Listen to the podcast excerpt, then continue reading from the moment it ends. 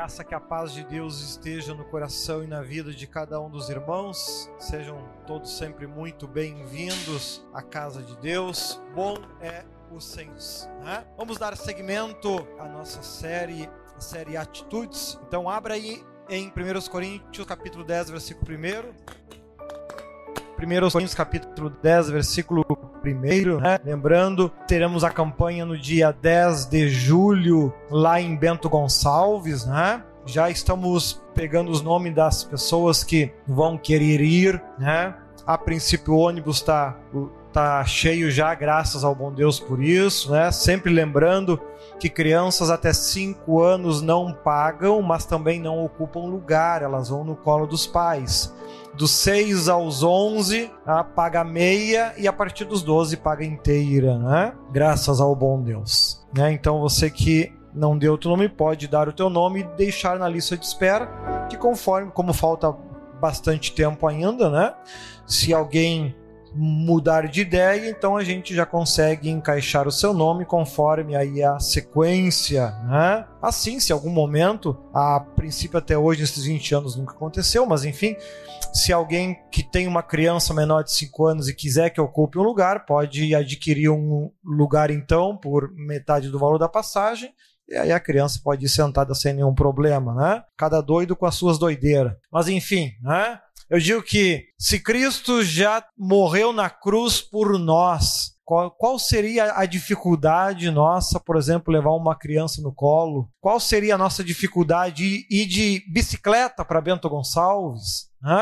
Creio que qualquer um de vocês ia querer ir até a pé e não ser crucificado, né? Então, se Cristo já fez a parte mais difícil, o que custa nós fazermos a mais fácil? Nos organizarmos para no dia 10 de julho estarmos lá em Bento Gonçalves, no sítio, para a glória de Deus. Olha só então, 1 Coríntios capítulo 10, versículo 1. Vamos dar seguimento ao nosso estudo, então, que assim nos diz. Olha só.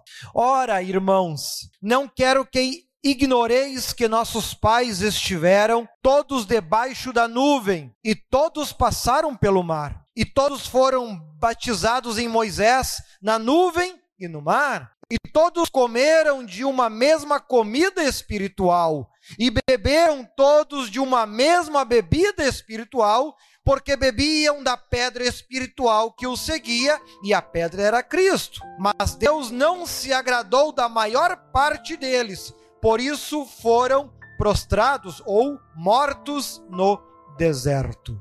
Amém? Os irmãos podem sentar. Glória a Deus. Vamos estar estudando esse capítulo 10 aqui, como nós temos feito de costume, né? Vamos lendo pouco a pouco para vocês entendendo melhor, assim como os irmãos de casa também. Olha só então, nós estamos vendo aqui nesse capítulo, ele começa a chamar a nossa atenção, inclusive para aqueles que são obreiros que participam aí do grupo. Eu, inclusive, eu postei uma mensagem é, essa semana sobre isso, inclusive foi, foi alguns tópicos que na hora eu estava lá fazendo trabalho no estúdio, aí me veio a ideia do, dos tópicos e eu lancei ali o comentário porque ele está todo dentro desse capítulo 10 praticamente todo dentro aqui do capítulo 10, onde ele chama a atenção do versículo 1 ao versículo 5, ele chama a nossa atenção dizendo: Ei, muitas pessoas cruzaram o mar vermelho em terra seca. Muitas pessoas comeram do maná que chovia do céu. Muitas pessoas tomaram da água que saía da pedra, porém chegou num ponto que Deus olhou para aquele povo e disse: Eu não aceito mais vocês. E grande parte deles morreram durante o caminho no deserto. Ele começa a chamar a atenção aqui do versículo 1 ao versículo 5, dizendo que estar numa igreja, dizer eu amo Jesus, não quer dizer que Deus esteja te aprovando e concordando contigo. Eles comeram do pão que choveu do céu. Eles tomaram da água que saía da pedra no meio do deserto. Poxa, se tivesse água no meio do deserto, ele não era deserto. Eles participaram de tudo isso. Eles fizeram parte de acontecimentos que nós nunca vimos acontecer. Alguém aqui já viu chover pão do céu? Não. Só se alguém jogar pela janela, né? Senão, não. Ao... Eles comeram deste pão. Eles atravessaram um mar em terra seca. Eles viram as colunas de água do lado e eles passaram em meio àquilo tudo. Eles viram seus inimigos morrendo atrás deles. Isso garantiu que Deus estivesse feliz com, com eles? Não. Durou um tempo. Sobreviveram um tempo em meio a toda esta bênção e graça, comeram até carne que Deus mandou lá no meio do deserto, fizeram até o churrasquinho. Só que chegou num ponto que Deus disse: cansei com vocês, não os quero mais. Mandou serpentes e morreram aos milhares. Aos milhares. Chegou num ponto que Deus disse: todos aqueles que saíram da, lá do Egito, que têm acima de 20 anos, nenhum vai sobreviver, exceto Josué e Calé. Não aceito nenhum de vocês mais. Compreenda que o mesmo Deus que mandou pão, água, carne durante um tempo, chegou no momento ele também começou a mandar morte, justiça. E aqui o apóstolo Paulo está nos chamando a atenção. Ei, aquilo que eu botei no grupo, Deus não quer pessoas que sejam 99% fiéis. Se você for 99% fiel a Deus, você não tem mais parte com Deus. Ou você é 100% com Ele, ou Ele não te quer. Eu não estou falando de dois ou três que morreram. Eu estou falando de mais de um milhão de pessoas que morreram. Aos milhares. Depois o texto continua, se você abrir lá em Números, se eu não me engano, é no capítulo 25. Em um dia só, morreu 23 mil. Provoca esse Deus. O mesmo Deus que salva, tirou-lhes do Egito, também matou 23 mil num dia. A gente poderia dizer que nesse dia Deus não levantou contente. Perceba como, por vezes, achamos que, poxa, as mensagens são duras demais. Dura é cair na mão desse Deus. Porque assim como ele te manda bênçãos ao ponto de chover pão na tua casa, tu não precisa mais comprar. Chove comida na tua casa. Da mesma forma que tu não precisa mais comprar carne, chove casa na tua casa, chove carne na tua casa. Água tu não precisa mais pagar, vai de graça na tua casa. O mesmo Deus que derrama um monte de bênção no dia, pode determinar a morte no dia seguinte, porque ele não está mais contente contigo. Precisamos entender, é importante, o livro de Coríntios, ele vai nos ajudar a entender este Deus, que assim como ele é muito bom, ele também é muito justo e rigoroso na, na sua forma de pensar e de agir, não tem meio termo.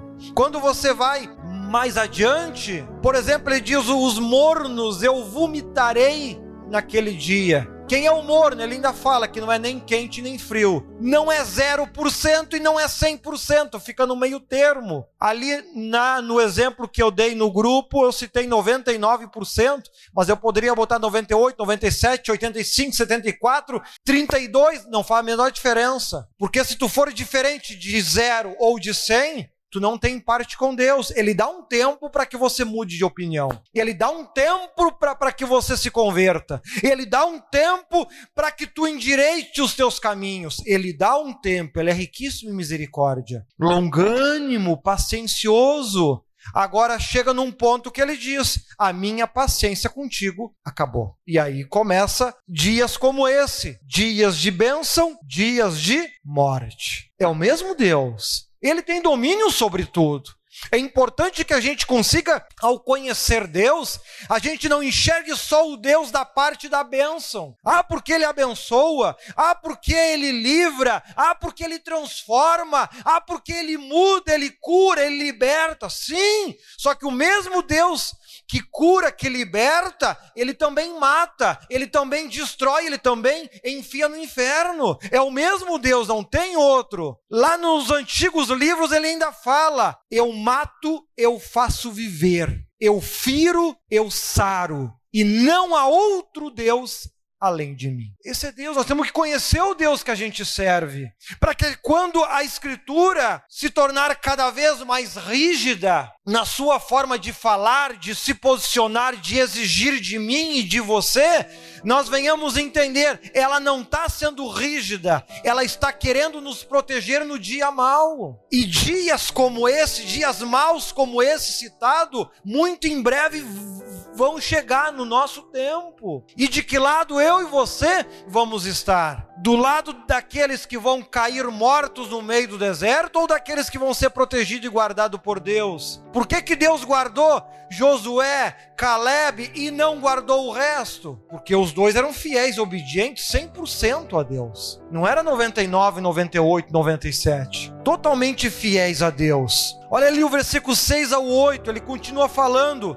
Mas por que que eles caíram no deserto? O pecado os levou à ruína. Estar na igreja é bom, maravilhoso, mas se você insiste no pecado, insiste no erro, tu tu está escolhendo o teu caminho. Deus vai lutar por ti, vai lutar por mim. Agora, tudo tem prazo de validade. Né? Tudo na vida tem prazo de validade. Até água, quando tu compra na garrafinha, tem prazo de validade. Não é assim? Né? Aí muitos perguntam, mas para que que tem? Como é que tem validade para água? Água não estraga. Amado, o problema não é a água, o problema é o plástico aonde a água está. Ele que traz problemas para água. Mas não viemos aqui falar dessas coisas, né?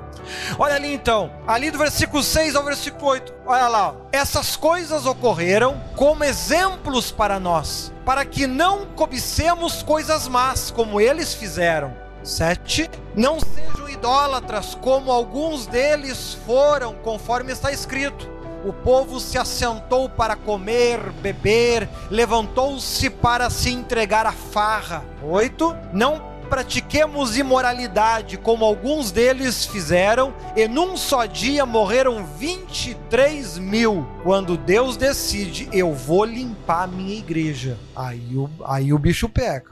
Hã? E ali ele fala ainda, em muitos momentos, que ele fala da questão da ele ainda repete dizendo: falo como a pessoas que têm entendimento. Por que, que ele usa essa expressão? Porque a idolatria não é apenas a imagem de escultura do santinho que tu põe na tua casa. Idolatria é tudo aquilo que de alguma forma te separa de Deus. Hã? Se você ama mais a tua família do que a Deus, a tua família é uma idolatria. Se tu ama mais os teus filhos do que a Deus, os teus filhos é uma idolatria. Se tu ama mais a tua casa do que a Deus, a tua casa é uma idolatria. E ele está dizendo aqui que este povo, um dos erros que eles cometeram foi se entregar à idolatria. Foi se entregar à idolatria. Se entregar a estas coisas, passar a amar mais estas coisas do que a Deus. E aí eles começaram a se entregar na farra. Né? Não precisa tanto. Moisés está velho demais. É careta. Não precisa tudo isso. Ele é exigente demais, está meio gagado, botar outro no lugar. Tentaram. Aí no primeiro dia morreu 23 mil. Sabe que depois desse dia, Moisés morreu com 120 anos, ninguém mais quis assumir o lugar dele. Coisa linda isso, né? Foi Deus dar o exemplo pronto. A partir daquele dia, Moisés era sempre novo. Não era mais exigente, não era mais careta, né? ninguém mais sequer falava mal dele. Perceba então que quando a Bíblia está chamando a nossa atenção, ela está chamando a nossa atenção para que no dia mal a gente possa ficar firmes. Isso é muito também repetido ao longo da Bíblia, para que no dia mal podeis ficar firmes. Para que Deus possa olhar para mim e dizer: opa, esse é diferente. Esse merece ser protegido. E quando olhar para o vizinho, bom, aí o vizinho que se vire, né? Aí é cada um por si, Deus para todos, né? Os, os rebeldes caem, os que estão bem com Deus fica e é vida que segue. Né? O mundo ele não para por causa disso, porque ele vai ter que cumprir o seu tempo. Se eu e você morrermos hoje, não faz nem diferença. Amanhã faz só um dia. Depois faz dois, depois faz três e a vida continua. Mas a questão é: se eu e tu morrer hoje, a gente vai para onde? Para onde? Esses 23 mil foram para onde? Que morreram na rebeldia. Deus cansou de avisar, de falar, de alertar. Mas eles sabiam mais que Moisés. Eles eram mais sábios que Moisés. Eles eram mais inteligentes do que Moisés. E resolveram desafiar então a Moisés. Começaram a fazer tudo aquilo que Moisés dizia não faz. E eles passaram a fazer, né? passaram a cobiçar tudo que era gostoso. Não, mas é bom e não tem problema. É, aí quando a limpeza começou, eles se apavoraram tudo. Só que daí, né? Lembra que a Bíblia cita em Apocalipse que existe o livro da vida. Todo aquele que está salvo, que tem o direito de morar com Deus, tem o seu nome no livro da vida. Aqueles que não têm o seu nome neste livro não podem entrar no reino de Deus. Ou seja, então, quando Deus determina a partir de amanhã, começa o dia mal. Bom, a partir de amanhã, os anjos têm a lista de quem tem que ser guardado e de quem tem e quem precisa ser protegido. Ah, mas e se clamar e se pedir, amado? Agora é tarde demais. A partir do momento que Deus bate o martelo, tu pode chorar, tu pode espernear, tu pode berrar, tu pode xingar, tu, tu pode fazer o que tu quiser. A hora que o homem bate o martelo, ponto final assim como será na volta de Cristo. No momento que Cristo voltar, levar o seu e subir, os que ficar aqui pode chorar, pode berrar, pode reclamar, pode brigar, pode fazer o que quiser, não vai mudar nada. Ficou, ficou. Então é importante que a gente tenha em mente isso. Ele está alertando, olha ali do 9 ao 10. Hã? Olha lá do 9 ao 10. Não devemos pôr o Senhor à prova. Em outras traduções fala, não devemos testar a paciência de Cristo, como alguns deles fizeram, e foram mortos por serpentes. 10. E não se queixem, como alguns deles se queixaram, e foram mortos pelo anjo destruidor. Hã? Crente reclamão, tá sempre reclamando. Não te preocupa, daqui a pouco o anjo destruidor vai receber teu nome. Né? Vai reclamando, vai reclamando. Né? A hora que Deus bateu o martelo lá em cima, acabou a chance, entra para a lista. Veja que tudo tem limite. E o apóstolo Paulo chama a nossa atenção para isso. Né? Não tentemos a Cristo, não provemos a paciência de Cristo. Ele, Deus, assim como Cristo, são longânimo, paciencioso, mas tudo tem limite. Tudo tem hora para iniciar, para desenvolver e para terminar. Tudo na vida é assim. Deus vai, Deus te deu um prazo para que tu se converta. Quando o prazo vencer, não se converteu, entrega lá para o anjo destruidor que ele faz o restante. Temos que cuidar com isso. E olha que ele fala do 11 ao 13. Olha lá, ó. Estas coisas aconteceram a eles como exemplos e foram escritas como advertência para nós. Olha aí para o crente que diz: Ah, mas o Antigo Testamento foi abolido. É só o novo que vale. Eu não sei em qual Bíblia. Não sei com quem tu estudou. A única coisa que eu posso te dizer é que mentiram para ti. O Antigo Testamento é tão válido quanto o Novo. A diferença é que no Antigo Testamento a gente aprendeu e estuda comportamentos que são aplicados na carne, para que houvesse a evolução do homem na carne. O Novo Testamento ele é aplicado no espírito, na alma, internamente em nós.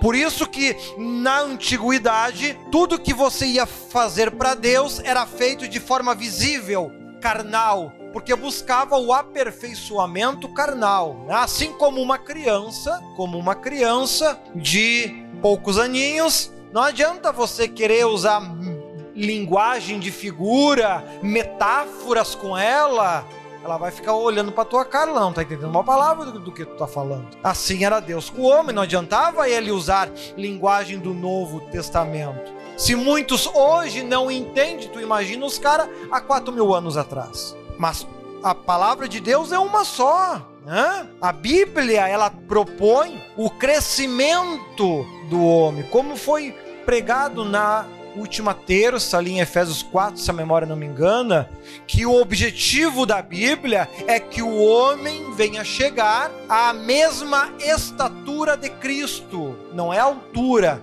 é o mesmo aperfeiçoamento de Cristo. Esse é o objetivo da Bíblia. Então, ali do 11 ao 13, olha ali, essas coisas aconteceram então a, a eles como exemplos e foram escritas como advertência para nós. Ele é o mesmo Deus, sobre quem tem chegado ao fim dos tempos, o fim dos tempos. Assim, aquele que julga estar firme, cuide-se para que não caia. 13. Não sobreveio a vocês tentação que não fosse comum aos homens. E Deus é fiel e ele não permitirá que vocês sejam tentados além do que podem suportar. Mas, quando forem tentados, ele mesmo providenciará um escape para que o possam suportar.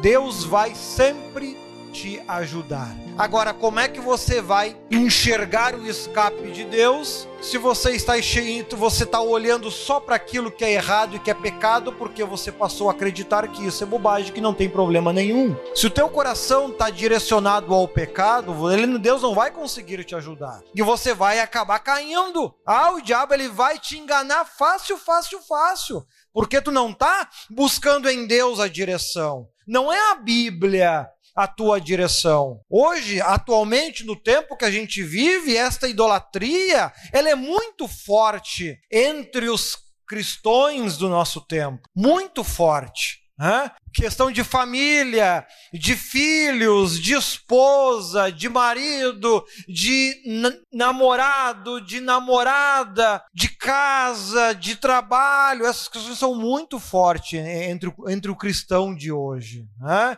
Se ele tem um problema nesta, em uma dessas áreas, nossa, ele chora em todas as orações até que Deus o ajude. Né? Depois que Deus o ajuda, você não vê ele chorando porque está clamando, querendo receber o batismo com o Espírito Santo. Mas ele chora pelos problemas. Por que, que ele chora pelos problemas e não chora clamando pelo Espírito Santo? Porque ele é um idólatra. E ele está focado na idolatria dele. E tem muito crente que está assim. Infelizmente. E ó, do 14 ao 15, ele diz: portanto, meus amados, fugir da idolatria. Você tem que aprender a fugir destas coisas. Tudo isso é importante na minha e na tua vida, e Deus não está dizendo a você que despreze a tua família de forma alguma, de jeito nenhum. Agora, é preciso que haja uma separação entre o laço familiar e o laço espiritual com Deus. Opa, o meu relacionamento com Deus tem que ser superior a qualquer coisa. Amo muito os meus filhos, mas Deus vai estar sempre em primeiro lugar. O que eu preciso fazer para Deus sempre vai estar em primeiro lugar acima do que eu preciso fazer com eles. E isso não é algo discutível, é algo definitivo. Essa decisão, essa postura de mim e de você tem que existir. Olha que ele fala no 15: Falo como a entendidos, julgai vós mesmos o que digo, a questão da idolatria. É, é, é o que eu estou te falando, idolatria não é só a imagenzinha que muitos guardam na sua casa. Isso é um tipo de idolatria. Há muitos outros tipos de idolatria. E alguns pecados, por exemplo, eles são considerados ou idolatria ou feitiçaria. É pior ainda daí. Né? Aí você vai chegar no juízo final e Deus vai te cobrar porque você é um feiticeiro. Eu disse, é, mas eu nunca fui numa casa de batuque. Não, mas o pecado A, B ou C que você praticava é pecado de feitiçaria. Tu é condenado por feitiçaria, sem nunca entrar numa casa de batuque. É preciso conhecer a Bíblia para que você não venha, venha ser pego no juízo final. Eu, eu tenho falado, Deus no juízo final, ele vai considerar que você conhece toda a Bíblia de cor. Ah, mas eu não conheço, azar o teu. Teve tempo para ler e conhecer. E ele continua alertando, olha do 16 ao 17. 16, olha lá. Não é verdade que o cálice da bênção que abençoamos é a participação no sangue de Cristo e que o pão que partimos é a participação no corpo de Cristo? Está fazendo referência à Santa Ceia. 17. Como há somente um pão, nós que somos muitos, somos um só corpo. pois todos participamos de um único pão. 18. Considerem o povo de Israel, os que comem dos sacrifícios não participam do altar? 19. Portanto, que estou querendo dizer? Será que o sacrifício oferecido a um ídolo é alguma coisa? Ou o ídolo é alguma coisa? 20. Não. Quero dizer que o que os pagãos sacrificam é oferecido aos demônios e não a Deus. E não quero que vocês tenham comunhão com os demônios. Então, olha que ele está chamando a nossa atenção. Ele está começando a entrar nesse assunto. Ele não vai se aprofundar ainda muito, não é momento ainda capítulos à frente ele vai se aprofundar muito mais, mas ele está chamando a nossa atenção. Ei, assim como você, uma vez por mês tu vem aqui na igreja no horário marcado, no dia marcado, e você participa da Santa Ceia. Quem olha é um ato simples, é tomar um cálice e comer um pãozinho. Espiritualmente é muito mais do que isso. E ele está chamando a atenção, ei, cuidado as coisas que você no dia a dia você escolhe e pratica, que aos teus olhos pode ser uma bobagem, aos olhos de Deus, você pode estar tendo comunhão com demônios. Assim como aos olhos humanos carnais do mundo, a Santa Ceia é só tomar um copinho de suco e comer um pedacinho de pão, só isso, e não tem valor nenhum. Por vezes o cristão está fazendo coisas que para Deus é comunhão com demônios. E para ele é bobagem. Não tem problema nenhum. Perceba isso. Perceba esta este mundo de que divide aquele que está no pecado e aquele que está na santidade. Aquele que está na santidade sabe o que é santo e o que não é. Aquele que está no pecado não sabe. Aquele que está no pecado não sabe. Para ele é só um pãozinho, é só um cálice, é uma bobagem. Ah, se eu tomar esse mês tá bom, se eu não tomar eu tomo mês que vem, porque tanto faz. Para ele não tem importância. Só que lá no dia a dia, muitas escolhas que vai fazer, muitas decisões que vai tomar, também o está unindo a demônios e não a Deus. E ele está achando que é bobagem, que é besteira, que não tem problema nenhum. É, olha aí. E ele diz o versículo 21 e 22. Olha lá, ó.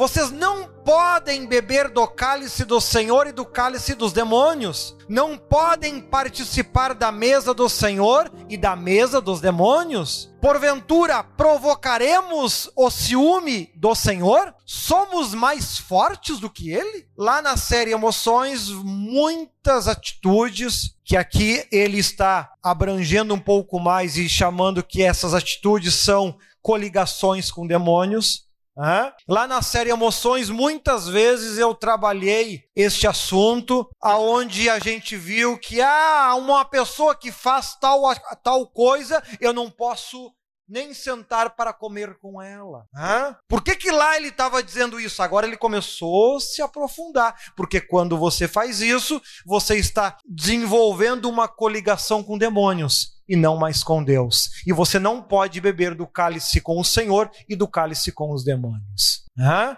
Depois você volta lá Ouve novamente a série de emoções, conforme a gente vai avançando na série Atitudes, muitas questões que a gente falou na série Emoções vão começar a se abrir e se abranger cada vez mais. Né? E ele ainda pergunta: somos nós mais fortes do que Deus para provocá-lo? Então veja que ele conclui esta primeira parte, né?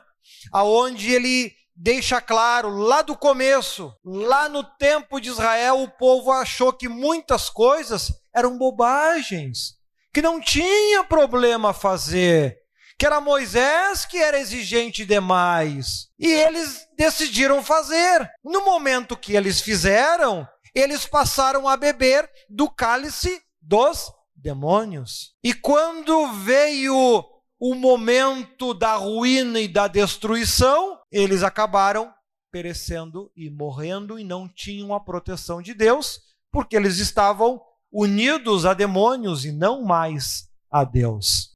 Olha então o quanto você ao longo da tua vida, ao longo da tua vida, Você precisa ser criterioso nas decisões que tu toma. Ah, mas eu sou livre para fazer o que eu quiser. É justamente isso que ele vai falar agora. Olha ali o versículo 23, 23 e 24. Olha lá, ó. tudo é permitido, mas nem tudo convém. Tudo é permitido, mas nem tudo edifica. 24. Ninguém deve buscar o seu próprio bem, mas sim o dos outros. Eu também comentei naquela mensagem que eu deixei ali no grupo, né, que ali eu citei até uma atitude, né, que por vezes eu olho e digo, ah, mas não tem problema nenhum.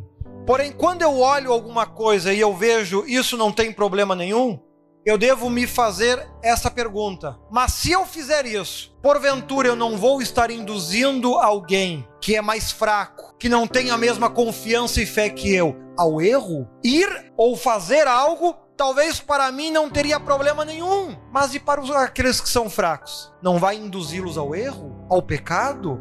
E é isso que ele pergunta, e ele ainda afirma, versículo 24: Não busca o que é bom para ti, não olha você, olha os outros. As pessoas que estão à tua volta, elas vão se aproximar mais de Deus com você fazendo isso, ou você vai estar induzindo elas também ao erro? Nós passamos a ter indiretamente responsabilidade sobre a vida das pessoas que estão à nossa volta. E nós precisamos perceber, é segundo mandamento, amai o próximo como? Amai o próximo como? O próximo está diretamente ligado a mim, não tem como separar isso. Segundo mandamento, o próximo está ligado diretamente a mim. Segundo o mandamento, igualdade. Eu devo olhar minha volta. Poxa, o que eu vou fazer não vai induzi-lo ao erro? Opa, se vai induzi-lo ao erro, então é melhor que eu não faça. E ele, ele vai continuar explicando, olha do versículo 25, olha do 25 ao 28, ele dá um exemplo sobre isso. Como de tudo que se vende no mercado, sem fazer perguntas por causa da consciência, né? pois do Senhor é a terra e tudo que nela existe. Se algum descrente o convidar para uma refeição e você quiser ir, coma de tudo o que for apresentado, sem nada perguntar por causa da consciência. Mas se alguém disser, isto foi oferecido em sacrifício, não coma. Tanto por causa da pessoa que o comeu, que o comentou, como da consciência, próximo, isto é, da consciência do outro, não da sua própria. Pois por que minha liberdade deve ser julgada pela consciência dos outros? Ah, Aí ele, tá, mas o que, que eu tenho a ver se ele vai errar o caminho porque entendeu errado, agora eu sou culpado? Amado, segundo o mandamento, nós estamos diretamente ligados ao próximo. Amai ao próximo como a ti mesmo. Há uma ligação minha direta com vocês e de vocês direto comigo. Não tem como quebrar isso. A gente não é uma ilha. Então as minhas atitudes po podem conduzir as pessoas a se aproximarem de Deus, mas também podem induzi-las a se afastarem de Deus. Se a igreja católica faz lá um, uma festa para Ave Maria, não sei das quantas. Hã? Se eu sentar lá para comer, não teria problema nenhum, porque tudo que antes de comer eu oro e apresento a Deus, não a Maria, João, Pedro, Paulo, quem quer que seja. Eu apresento a Deus. E o texto está falando: os ídolos não são nada, porém, não o faça pela consciência, porque eu tenho consciência que o ídolo não é nada. Mas se alguém me ver ali sentado naquela festa, o fraco vai achar então que Maria é alguma coisa e vai passar a orar e clamar pela Maria, porque eu fui e estava também lá na festa. E ele está dizendo, por causa da consciência de não induzir os fracos ao erro, não faça. Então ele começa agora, ele vai começar ao longo dos próximos livros a trabalhar esta ligação, a trabalhar de maneira mais profunda o segundo mandamento. Até agora a gente viu muito sobre eu. A gente viu muito sobre eu, o individual de cada um. Agora a Bíblia vai começar a se abrir e expandir e explicar o coletivo, o nós. E os efeitos e as responsabilidades que nós temos em meio a tudo isso. Isto é, da consciência do outro, não da sua própria. Pois por que minha liberdade deve ser julgada pela consciência dos outros? Próximo. Se participo da refeição com ação de graças, por que sou condenado por algo pelo qual dou graças a Deus? Aquilo que eu acabei de falar. Se eu orei, se eu a, apresentei a Deus aquela comida, eu não apresentei a, aquele santo de qualquer forma, eu apresentei a Deus. Por que, que eu estou sendo condenado por isso? 31. Se Assim, quer vocês comam, quer bebam, que faz, quer façam qualquer coisa, façam tudo para a glória de Deus. Saímos do individual. Até agora a gente fazia tudo pensando em eu, eu, eu, eu, eu, eu cuido de mim. Agora a gente começa a perceber: opa, a Bíblia exige mais do que isso. A salvação é individual. Agora, o a condenação ao inferno ela pode ser até coletiva. Eu preciso olhar a minha volta. Eu preciso olhar de que forma eu estou criando os meus laços, de que forma eu estou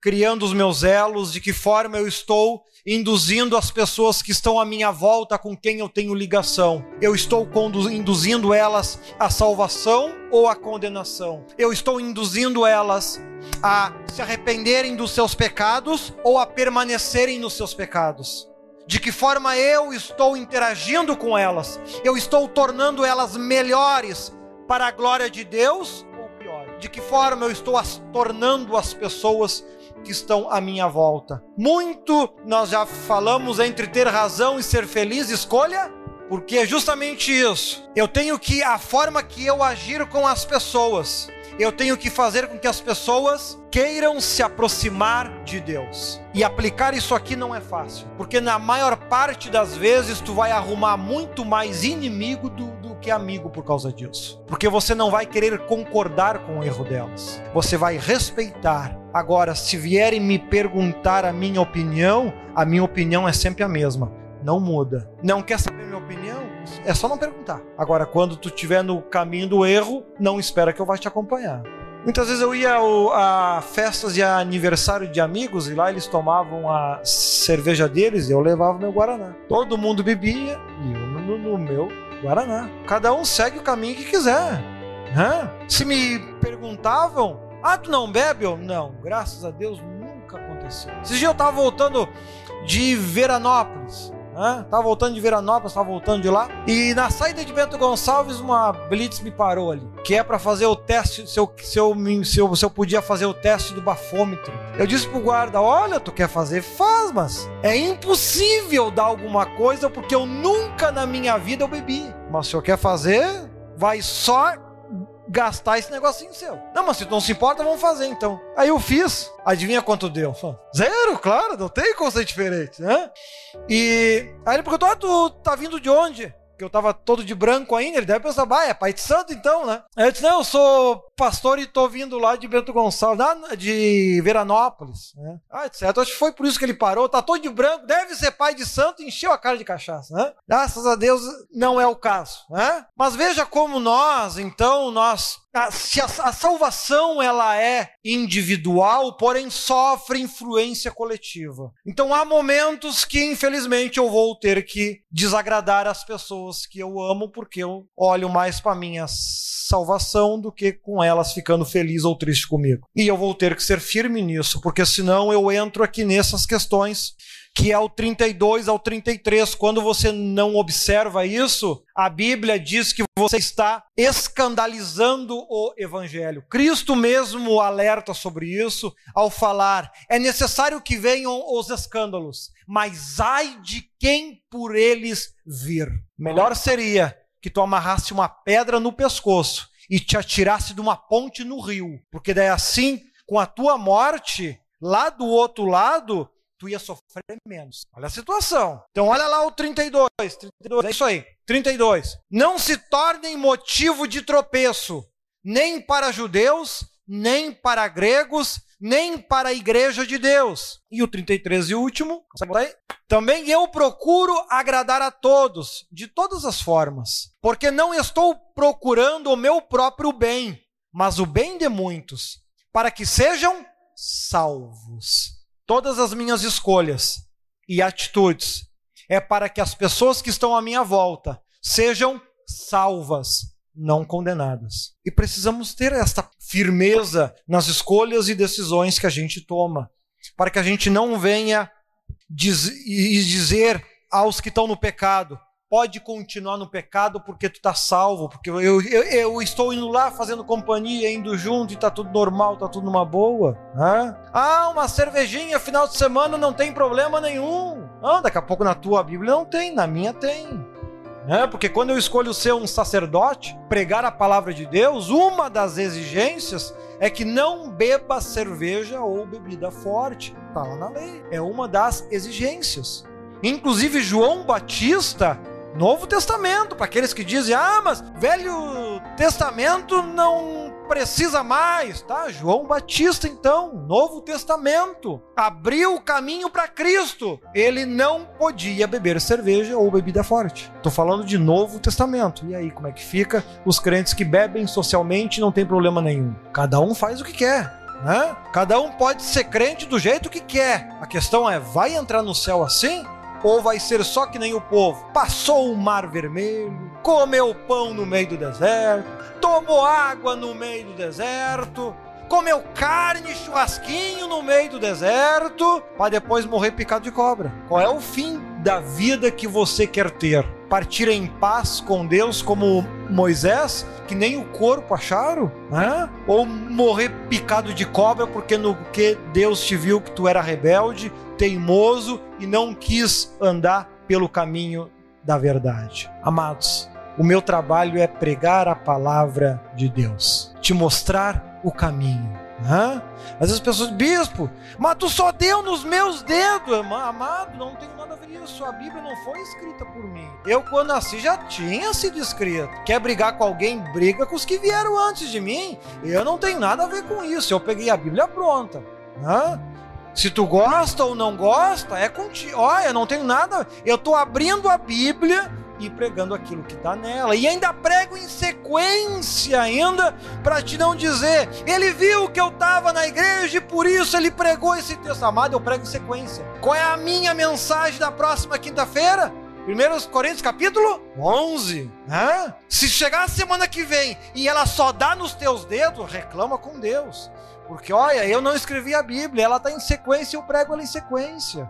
Porque eu tenho a meta de pregar 100% da Bíblia, exceto os textos de Apocalipse e assim por diante. É uma meta que eu tenho. E eu corro atrás disso. Então vamos nós nos aproximar cada vez mais de Deus. Vamos entender que o nosso relacionamento com Deus não é quando você está apenas sentado dentro de um banco, dando o teu dízimo, a tua oferta e o teu voto. Ele também se estende lá na tua casa, lá com os teus amigos, lá com a tua família. Ah, você tem que amar os teus amigos, mas não precisa compartilhar com eles o erro. Você tem que amar a tua família, mas não precisa compartilhar com eles o erro. Mas isso é uma decisão individual que eu e você temos que tomar. É fácil? Claro que não é. Porque, como eu disse, a gente arruma mais encrenca do que paz com isso.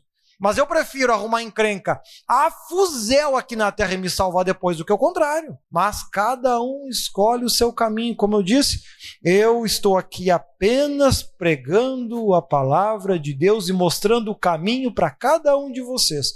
Depois disso, segue o caminho que você acha melhor, que eu vou seguir o caminho que eu acho melhor. O importante é que no final todos possam chegar, não até a serpente, possam chegar até Deus. Que Deus te ilumine, que Deus te abençoe. Inclusive, eu falo um pouquinho mais sobre isso no programa de rádio que eu gravei, que vai ao ar sábado na Liberal FM, mas já está disponível no site www.ministériosenhor.com.br, né?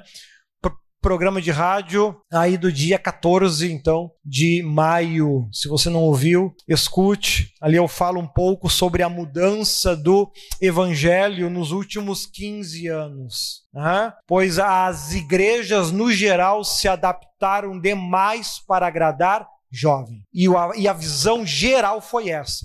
Trouxeram todos os instrumentos que faz barulho para dentro da igreja para agradar? Jovem. Liberaram a bebida porque jovem gosta. Liberaram a tatuagem porque jovem gosta.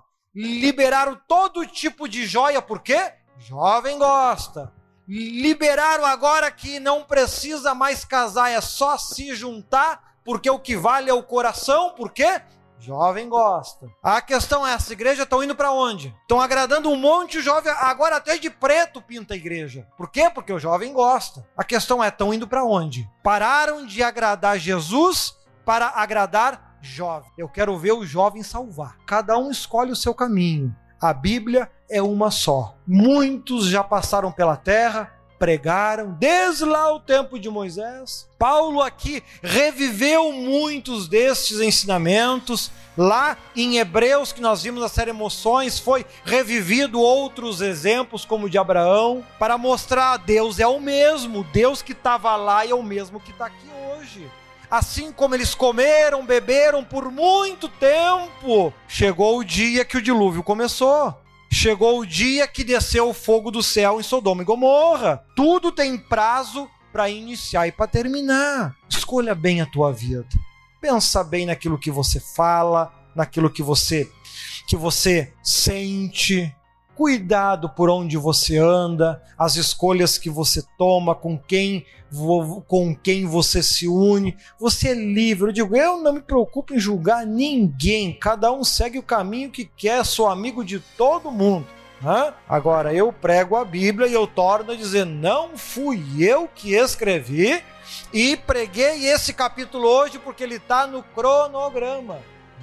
Então, se Deus deu nos teus dedos, te converte porque hoje ele está falando. Amanhã ele vai mandar as cobras.